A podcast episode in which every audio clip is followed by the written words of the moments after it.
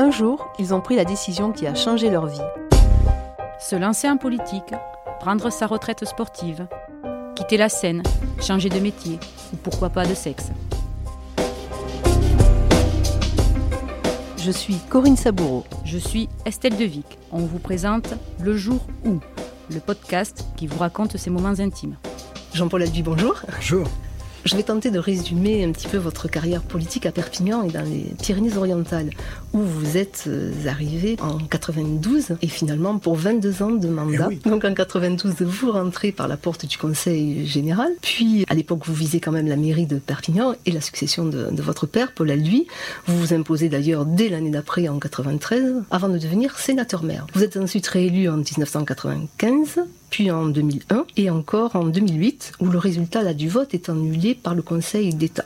Mais vous faites face et vous ressortez vainqueur du scrutin en juillet 2009. Et là, c'est quelque part le début de la fin, puisque trois mois plus tard, en octobre de la même année, vous démissionnez pour laisser la place à votre premier adjoint, Jean-Marc Pujol, le maire, actuel.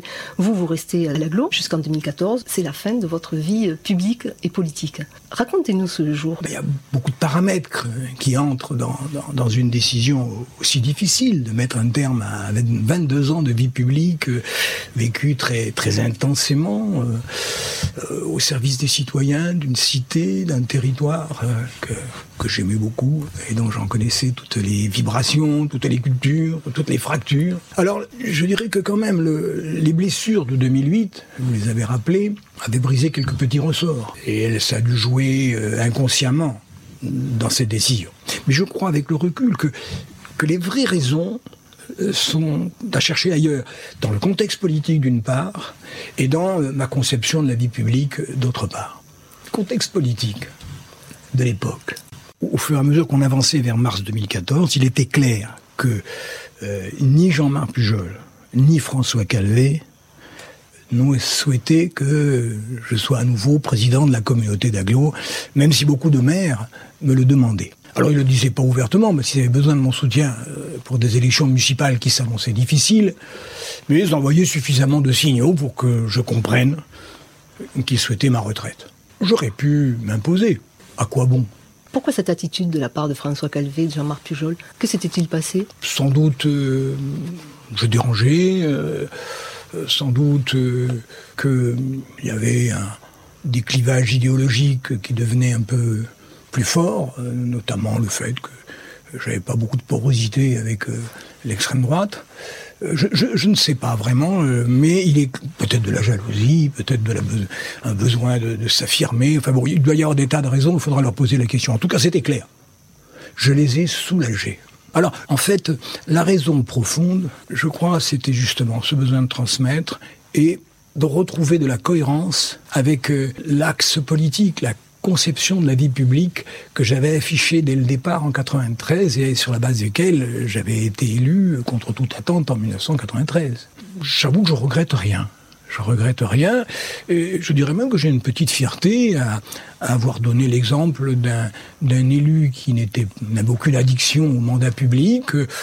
C'est un message, je crois, encore d'actualité. Alors, le jour exact, c'est euh, les vœux euh, aux élus, à la population de la communauté d'agglomération euh, au début de 2014. J'avais préparé mon discours parce que je savais que je serais très ému. Et donc je l'avais appris par cœur. Et, je me souviens que lorsque j'ai terminé, il y a eu des applaudissements qui ont fait exploser la salle, que dont j'ai pas pu profiter d'ailleurs, parce que tout de suite, France, la, télévision, la France bleue locale, a voulu m'interviewer, c'était en direct, je sais pas trop quoi, du coup, j'ai pas pu profiter de, de, ce moment de bonheur où je voyais tous ces gens qui m'applaudissaient et qui, quelque part, euh, manifestaient euh, euh, du respect, de l'amitié, de la tendresse. Un bel hommage. Oui, c'était un, un, joli moment de ma vie. Là, j'ai eu du frisson. Hein. J'ai eu un vrai frisson. Là. Vous nous en parlez d'ailleurs avec la même émotion. Oui, oui. Il y a eu un, un vrai moment de frisson, là, vous savez. Voilà. Hein. Puis après, alors, on se réveille. Et comme quand on vous... ah bah oui, bah, bah, ça y est, hein, la page est tournée. Je suis reparti sur ma Vespa jaune. Et l'intérêt d'ailleurs de la Vespa jaune, c'est qu'elle m'a accompagné dans, dans, ce moment. Parce que cette Vespa jaune, tout le monde la connaissait, tout le monde la connaît toujours d'ailleurs, et, et, ça me rend, ça me met en contact avec les gens. Il y a tout de suite eu énormément de, de sourires, de signes d'amitié, d'affection, euh, qui m'ont permis de, de traverser l'épreuve euh, finalement assez facilement. Comment vous avez occupé euh, votre vie? Oh, bah, vous savez, ça s'occupe très vite. Hein, euh, D'abord parce que j'écris, je fais des aquarelles, euh, j'ai un fils adorable, j'ai une compagne affectueuse. Bah, ça suffit à mon bonheur. L'engagement politique, euh, c'est pas simplement la course au mandat. Diriez-vous aujourd'hui que c'était le bon choix pour Perpignan? J'ai du mal à, à comprendre comment, lorsqu'on a été comme ça 30 ans sur les planches, on en redemande et on se représente. La, démocratie française ne peut pas fonctionner comme ça. Elle demande le renouvellement. il faut à tout prix que les nouvelles générations accèdent aux responsabilités publiques. On a un président très jeune. Regardez en Espagne, l'âge moyen des hommes politiques et des femmes politiques. Non, on est, la France, de ce côté-là, a un temps de retard. Parce qu'en effet, euh, euh, on s'accroche au mandat, euh, on, a deux, trois, quatre, cinq mandats, et, on continue, on en redemande. Non, je crois profondément qu'un homme, un mandat et deux mandats successifs, c'est la réforme choc qui redonnerait de la vitalité à la démocratie française et qui ferait qu'on n'aurait pas ces mouvements de gilets jaunes qui contestent toute la représentation politique, toute la représentation élue. Parler des gilets jaunes et de votre Vespa jaune. Oui, on est dans la même couleur. On est dans la même couleur.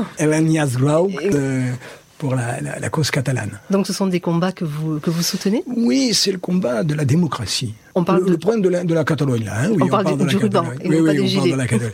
Euh, L'indépendance ou non de la Catalogne, c'est un autre sujet, on peut en débattre, voilà il y a un peuple catalan, est-ce que ce peuple catalan doit rentrer dans une fédération espagnole ou avoir une indépendance? C'est un autre sujet. Par contre, je ne peux pas supporter que dans l'Europe des valeurs, dans l'Europe qui défend un certain modèle républicain, à 20 minutes de Perpignan, on est euh, décidé presque un siècle de prison pour des femmes et des hommes qui ont eu pour seul délit d'organiser une manifestation pacifique pour demander le droit de vote, le droit al de. Ceci, je ne peux pas le supporter dans l'Europe en laquelle je crois, et l'Europe qui a été la construction européenne, qui a été un des, un des points forts de toute ma vie politique. On revient euh, sur dix ans en arrière, cette dernière décennie. Donc, est-ce que vous pensez que Jean-Marc Pujol a pris une succession euh, constructive? Est-ce que vous pensez, en d'autres termes, qu'il doit se représenter en mars prochain? Ah bah, Moi, je considère que c'est une erreur. C'est une erreur, euh, d'abord parce que je pense que lorsqu'on a été plus de 30 ans sur les planches, il y a un moment où il faut penser à transmettre aux générations suivantes. Mais c'est peut-être pas la principale raison. En se représentant, Jean-Marc met en scène une confrontation entre le maire sortant et un leader du Front National, que les médias d'ailleurs vont eux-mêmes renforcer, et cette mise en scène met au second plan les autres candidatures, et plus grave que ça, fait planer le risque que Louis Alliot soit le vote utile pour toutes celles et tous ceux qui veulent le changement. C'est un risque grave qui me rend très inquiet. Encore que, en politique, j'ai appris que le probable ne se réalise jamais. Et que donc, ces élections de 2020 apporteront leur lot de surprises. Vous faites allusion à une surprise qui pourrait s'appeler Romain Gros Ou d'autres. On le sait que je soutiens en même temps Romain Gros et Clotilde Ripoux. Ils sont très différentes, ont des personnalités très différentes, un, passé politique très différent. Qu'on le veut, qu'on le veuille pas, ils sont sur des, électorats euh, qui sont un peu les mêmes, euh, et, et c'est la nouvelle génération.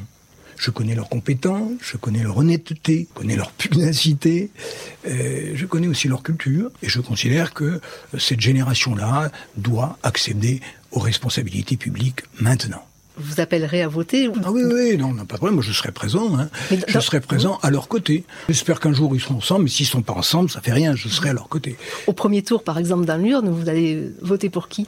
Ben, J'attends de voir euh, qui sera candidat, mais il faut être clair. Je, Entre je soutenu... et, et Romain J'aurais du mal, hein, parce qu'ils sont tous les deux très différents, et, et j'espère pouvoir voter pour les deux. Est-ce qu'il y en a un des deux, ou quelqu'un d'autre, qui, euh, qui pour vous est capable de faire, de faire barrage au Front National? Je, je, pense que Clotilde Ripouille et, euh, Romain Gros euh, ont les moyens de, de rassembler Agnès Langevin a, comme difficulté, c'est qu'elle est à la tête d'une coalition qui quand même est assez, le moins qu'on puisse dire, complexe, hein, qui rassemble un peu la carpe et le lapin. Enfin bon, c'est quand même un rassemblement. Et puis elle a un autre euh, handicap, c'est qu'elle n'a jamais eu d'expérience euh, de la vie municipale alors que Clotilde Ripoul comme Romain Gros ont une belle expérience de la vie municipale. Clotilde dans l'opposition, euh, Romain Gros euh, à la fois dans l'opposition et, dans la participation. Et donc euh, je pense qu'il était possible de trouver dans cette nouvelle génération une femme, un homme, des femmes, des hommes qui soient capables de rassembler. La, la, la persistance de Jean-Marc Pujol à vouloir se représenter, je répète, trouble le jeu, euh, freine ce, chemin de transmission qui était en marche, euh, je fais pas de jeu de mots, qui était en marche, et, surtout, je dis, euh, fait porter le risque que Lou Alliot devienne le vote utile pour, celles et ceux qui veulent le changement. Or, ils sont nombreux, celles et ceux qui veulent le changement. je les rencontre tous les jours avec ma Vespa jaune. Comment vous vivez dans Perpignan? Qu'est-ce qui va? Bah, J'aime cette ville. Moi, attendez, moi j'adore cette ville. Donc, euh, je la vis euh, quotidiennement. Euh, j'ai mon fils qui est au collège Jean Moulin. bon, j'en sens toutes les humeurs, toutes les difficultés. Bon. Et donc, aujourd'hui, qu'est-ce qui ne va pas à Perpignan? Bah, J'ai quelques regrets. Hein. Lesquels?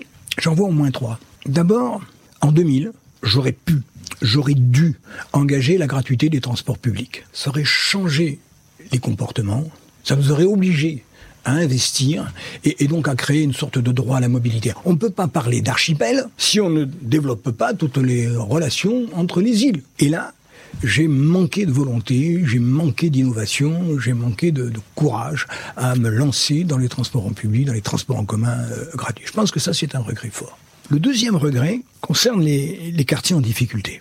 Certes, j'ai beaucoup investi. Une transformation spectaculaire de quartiers comme les Baléares, euh, Clodion, la cité Père Rostort et quelques autres. On a investi dans l'urbain. Mais peut-être que l'accompagnement humain a été insuffisant. Le troisième, le troisième regret, l'atelier d'urbanisme. Au départ, c'était c'était vraiment très bien, ça avait bien démarré. C'était un lieu de de ce qu'on appelle la participation citoyenne, où je présentais mes projets, ils étaient ils étaient contestés, corrigés, amendés, au contraire améliorés. Mais j'ai pas su prendre le virage des nouvelles technologies, des nouvelles technologies, le, site web, les réseaux sociaux, etc.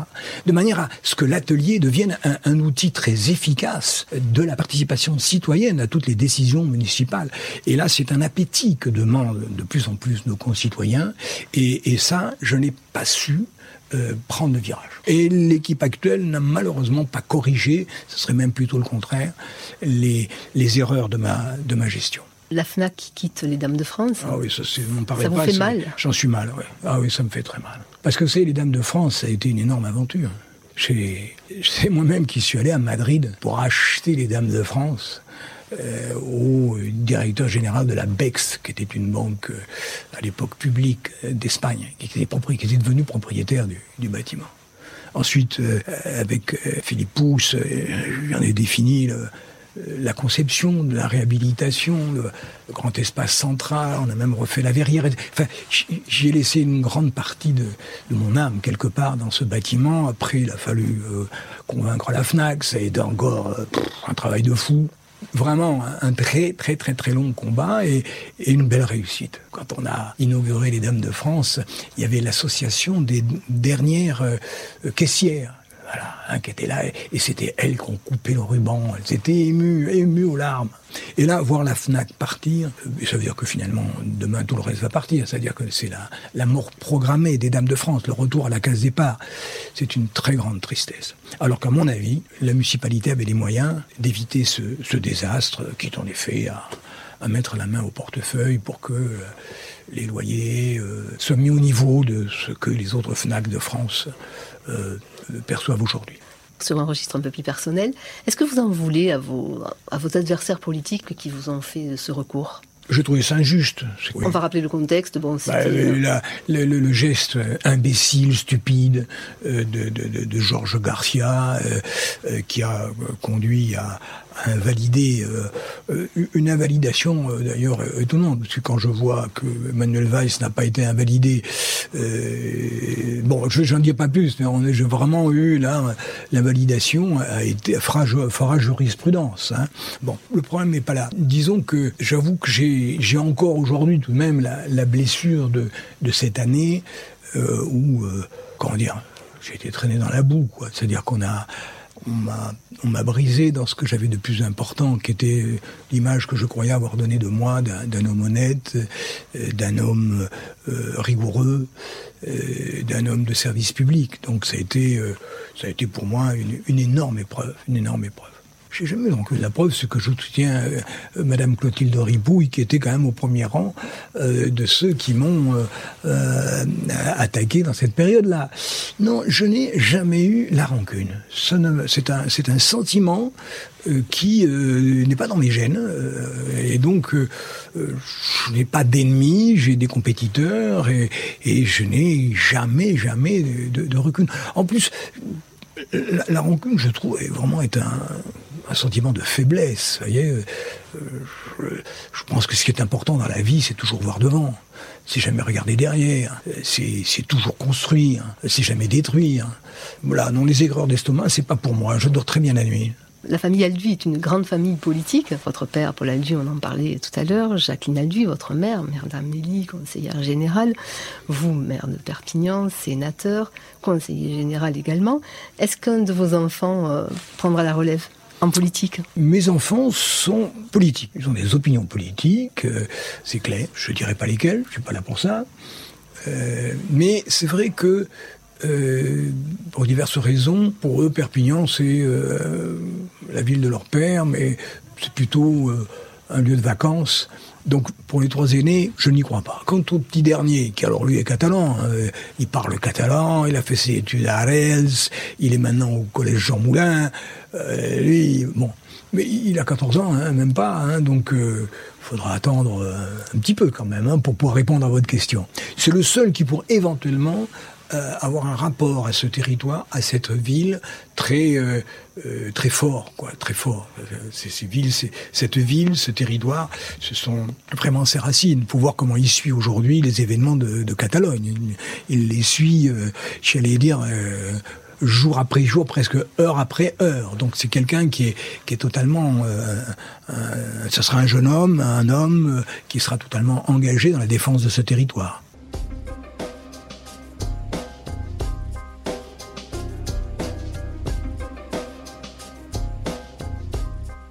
Venez d'écouter Le Jour où, un podcast produit par l'Indépendant.